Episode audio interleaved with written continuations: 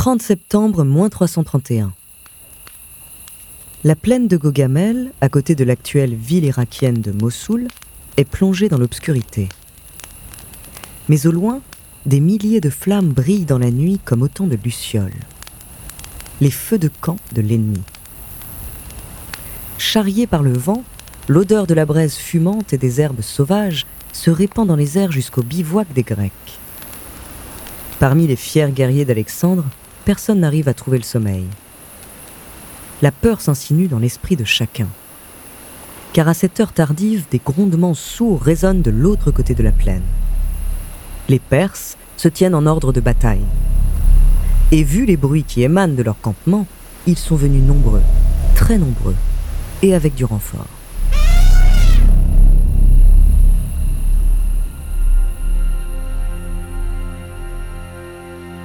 Mais dans sa tente, Alexandre dort à point fermé. Après les batailles du Granic et d'Issos, le jeune roi se pense inarrêtable. En seulement trois ans, il a envahi toute la partie ouest du territoire perse.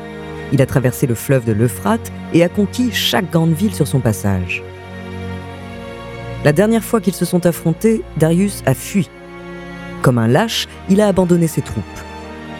Alors, quand le grand roi perse lui a donné rendez-vous à Gogamel pour une ultime bataille, Alexandre a accepté sans la moindre hésitation. C'est l'occasion rêvée de terrasser le Perse, de lui arracher par la force son empire et sa fierté.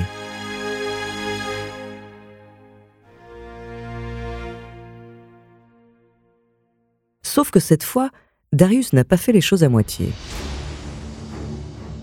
Contre les 40 000 soldats d'Alexandre, il a littéralement rassemblé l'une des armées les plus colossales de l'histoire de l'Antiquité.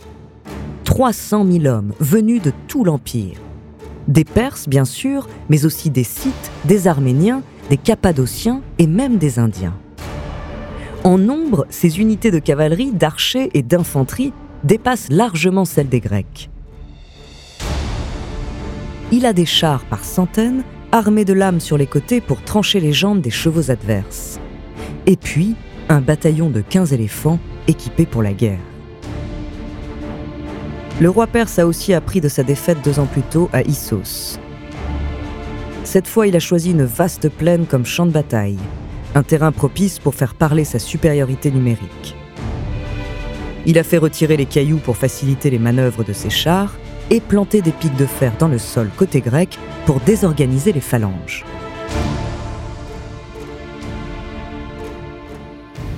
Tout ça, Alexandre le sait. Et pourtant, il dort.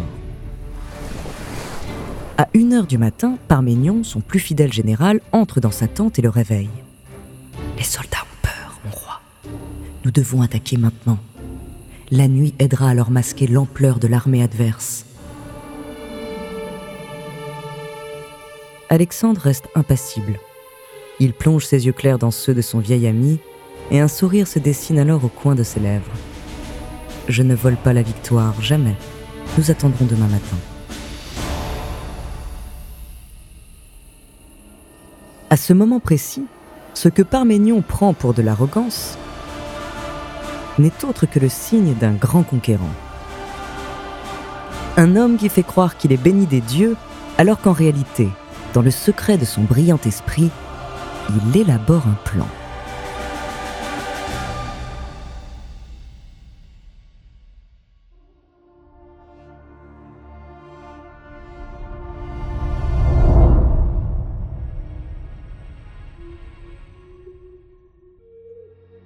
Bonjour, je suis Andrea Brusque, bienvenue dans Les Fabuleux Destins. En quatre épisodes, je vais vous raconter l'histoire d'un homme qui fait presque figure de légende. Et pourtant, il a bel et bien existé. Stratège de génie, tyran sanguinaire, conquérant humaniste et visionnaire, ce roi de l'Antiquité a changé la face du monde occidental à jamais, son nom, Alexandre le Grand. Entre stratégie militaire, bataille épique et ambition démesurée, découvrez la troisième partie de son fabuleux destin.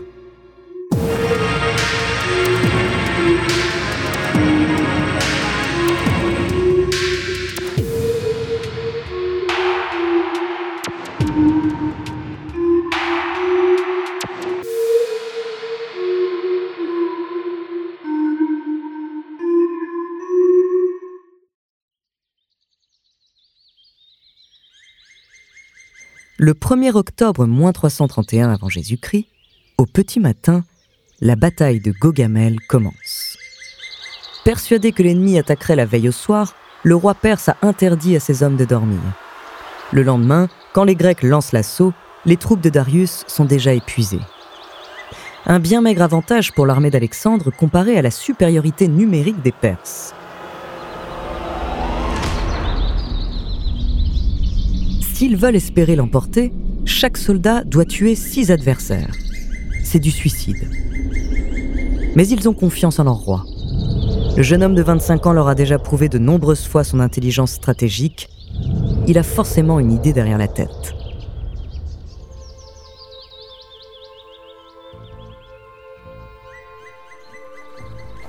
Casqué, armé, le torse couvert d'une cuirasse de bronze et monté sur son fidèle bucéphale, Alexandre mène ses troupes à la bataille.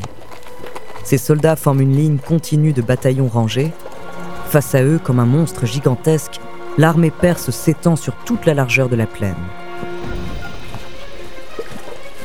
Depuis son poste de commandement à l'arrière, Darius ordonne alors à ses chars de donner l'assaut.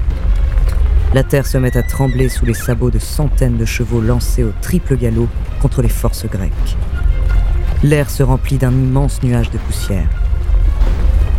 Tout à coup, Alexandre hurle une consigne inédite à ses hommes.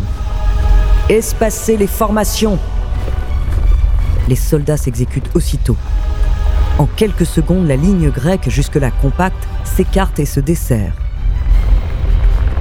Les chars de l'armée perse n'ont pas le temps de réagir. Ils s'engouffrent dans les trouées comme dans des souricières et sont transpercés de part et d'autre par des coups de lance. Pendant ce temps, Alexandre continue d'étendre le front et comme à son habitude, il couvre le côté droit. Mais cette fois, c'est une feinte. Alors que Darius lance le gros de son armée à sa poursuite et s'étale dans la largeur, Alexandre fait soudain volte-face. Avec ses cavaliers, il se rue alors vers le centre de l'armée adverse, affaibli par la manœuvre. Ses unités de phalanges se joignent à la charge, écrasant tout sur leur passage. En voyant devant eux leurs camarades s'empaler par milliers sur les longues lances des Grecs, les soldats perses cèdent à la panique. Les unités en charge de la défense de Darius se dispersent comme des mouches. Le grand roi se retrouve seul au milieu du chaos, face à un mur d'ennemis qui déferle sur lui comme une avalanche. Et à nouveau, il prend la fuite sur son char royal.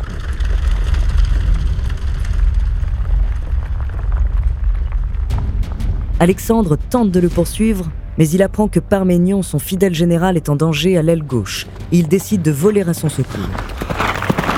La nouvelle de la désertion de Darius prend du temps à se répandre, mais après plusieurs heures de combat, l'armée perse démoralisée et désorganisée finit par céder. Une nouvelle fois, les Grecs sortent victorieux d'une bataille qui semblait perdue d'avance.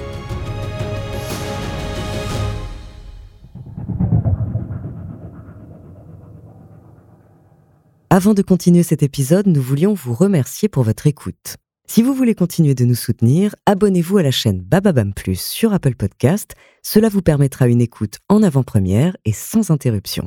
Ou bien écoutez ce message de notre partenaire sans qui ce podcast ne pourrait exister. On se retrouve tout de suite après.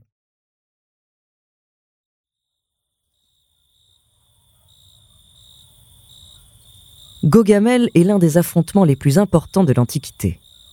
En triomphant, Alexandre ne remporte pas simplement une bataille, il gagne le contrôle de l'Orient. Dans les jours qui suivent, il arrive à Babylone, capitale de l'Empire perse. La ville lui ouvre ses portes, destitue officiellement Darius et le désigne comme nouveau grand roi. Craignant qu'il ne lève une nouvelle armée, il poursuit tout de même Darius à l'est pendant des mois. Mais le dernier descendant des Achéménides finit par être assassiné et sa dépouille livrée à Alexandre.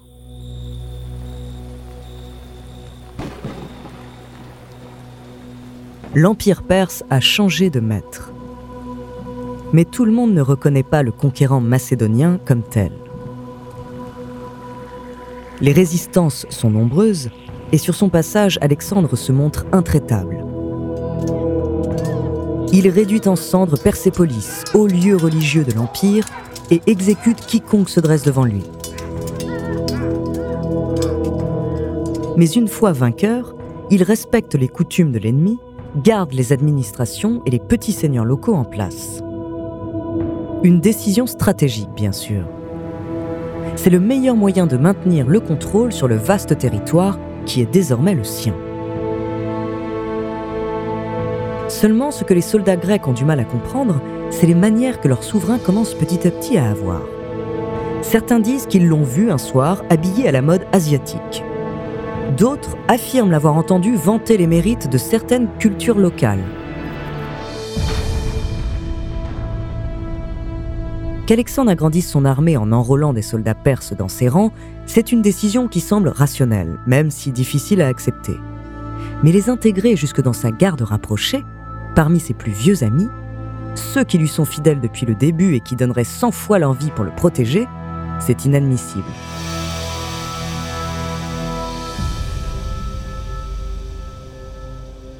Pour les soldats d'Alexandre, l'identité grecque est par essence supérieure à toutes les autres. Cette supériorité est le fondement de leur succès. Or, tout porte à croire que leur roi se plaît finalement en Perse. Pour certains, Alexandre joue un jeu dangereux et ambigu. D'autres le soupçonnent même d'avoir perdu la tête. Cela fait maintenant plus de quatre ans que les Grecs et les Macédoniens suivent Alexandre. Et beaucoup ont le mal du pays. Leurs femmes et leurs enfants leur manquent, ils veulent rentrer à la maison. Mais le jeune roi a soif de nouvelles conquêtes, toujours plus de terres à découvrir, à annexer. Il s'entête à vouloir repousser les limites du monde connu à l'est et à traverser des provinces dont même les géographes les plus érudits ignorent l'existence il veut conquérir l'intégralité de l'Empire perse jusqu'à cette région reculée que l'on appelle l'Inde.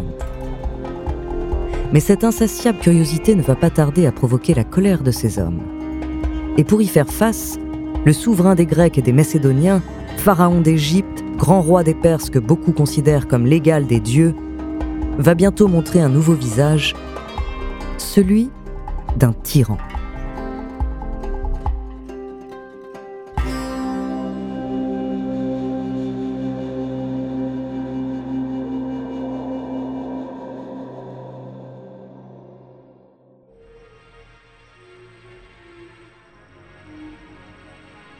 Merci d'avoir écouté cet épisode des Fabuleux Destins, écrit par Ellie Oliven, réalisé par Célia Brondeau.